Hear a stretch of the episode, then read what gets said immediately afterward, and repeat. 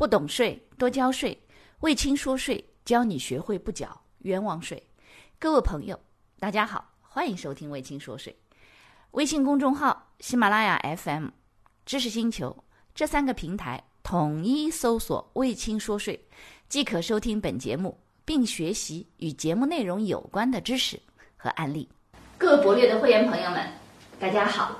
我们呢这节课来跟大家讲一讲个人所得税专项附加扣除当中，住房租金和住房的贷款利息是否能够共存。首先，所谓共存的意思是指夫妻双方在一个小家庭里头，那当然在一个人的身上这是不可能的，对不对？一个人说我又扣房租又扣专项附加扣除，什么情况下？比如说，老师说，哎，老师我是单身狗。我呢，在老家买了套房，用的是贷款，所以呢，属于首套房的贷款利息完全没问题的。然后呢，我本人呢，实际上是在外地工作的。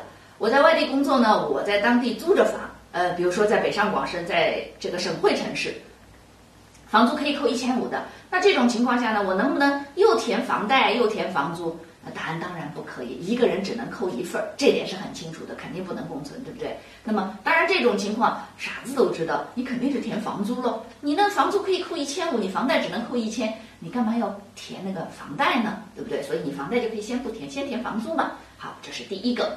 那个人身上肯定不能共存。那么另外一个问题，如果是小家庭呢？你比如说夫妻双方都在外面打工。呃，他们两个人可能在同一个城市，也可能在不同的城市，那么都在打工，那肯定在当地都租着房，并且呢，两个人呢在老家买了房，孩子呢在老家由父母帮着看，然后呢在老家也买了房，贷款买的属于首套房，这个没有问题，贷款的利息属于首套房的贷款利息。所以呢，那就有一个问题了，他们就得要做一个选择，说，哎，我们两个人在同一个城市工作的时候呢，我们可以有房租，对不对？在当地租的房，呃，我我在当地有房租，我这边呢老家有着房贷，那我可不可以这样子？就是夫妻双方，我一个人扣房租，我另一个人填房贷呢？当然啊，如果你现阶段来填，税务局的系统当中填进去肯定没问题的。有人说：“哎呦，像我们之前时候填一些表，如果填错了，那个哒哒哒，你那个后面就过不去，因为它这个系统当中，它彼此之间有逻辑关系的。呃，但是个人所得税的你自己在填的时候完全没有问题，因为什么？它还没有到汇算清缴阶段，所以你填是能填进去的，你扣也能扣的。但是你要小心一点，因为到汇算清缴的时候，系统当中所有的数据，你和你那一口子配偶之间。”你们两个人是有夫妻的共同关系的，那么这个婚姻的关系在税务的系统当中一旦建立好了以后，你们两个人在扣除的时候，一个扣了房租，一个扣了房贷，那势必就会有问题。所以这一部分到后面，因为它的逻辑是后置的，所以你前面在填报的时候，在预扣预缴的时候都不会出现问题。但老师可以非常非常清晰而且准确的告诉你，你千万不要这么填报。你能选的就是，如果你们两个人夫妻双方在同一个城市工作，你能选的是什么？就是我们在那付房租，我们所在的那个是个十八线的小县城，按照规定只能扣八百，这边呢能扣一千块钱的房贷利息，你一定是选房贷，不要选房租，不要想着说房贷和房租来共享，那是不可能的。他们两个人就如同。二零二零年初，大家知道这个肺炎，呃，新冠肺炎，他的这个让我们大家出来都要戴口罩。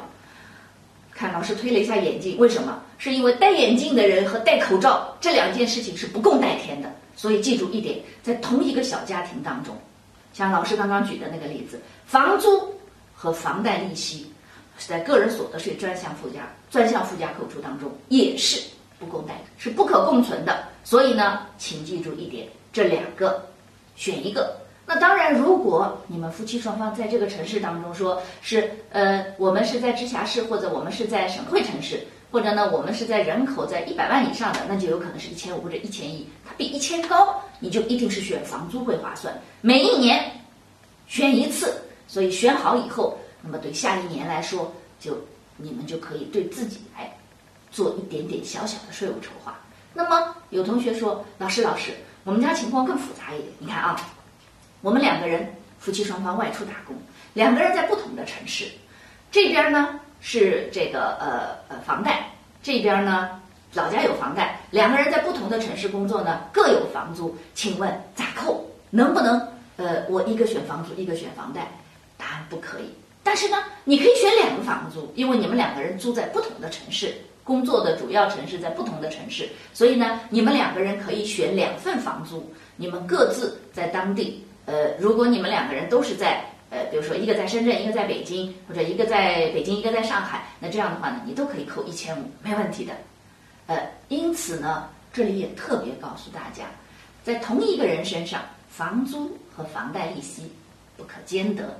那么，在同一个小家庭里头，房租和房贷利息也同样不可兼得。那唯一能做的，就是在房租和房贷当中，如果你两个都有，那么你可以选一个对你来说，呃，扣税最多的，哪个扣的多你就选哪个呗。那当然还有一个啊，就是夫妻双方之间，呃，选，比如说有房贷有房租，还有一种就是呃老家有人在，就是夫妻双方当中有一个在老家还着房贷，有一个在外面租房，呃，选着房租。那这个时间你就得要测算一下，比如，呃，先生在家，这个呃还着房贷，然后呢，呃太太。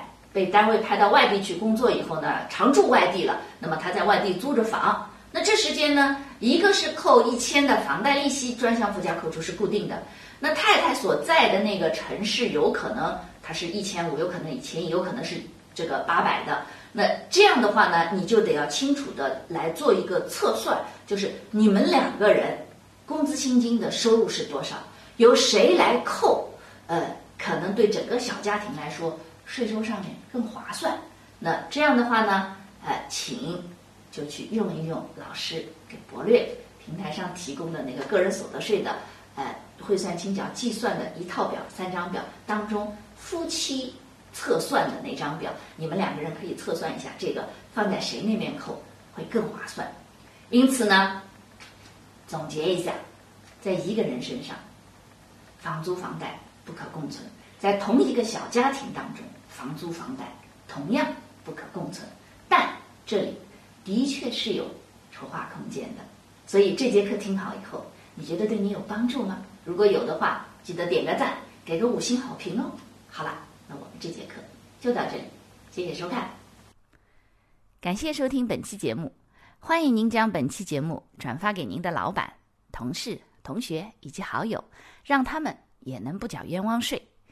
微信公众号、喜马拉雅 FM、知识星球这三个平台统一搜索“卫青说税”，即可加入“卫青说税”大学堂。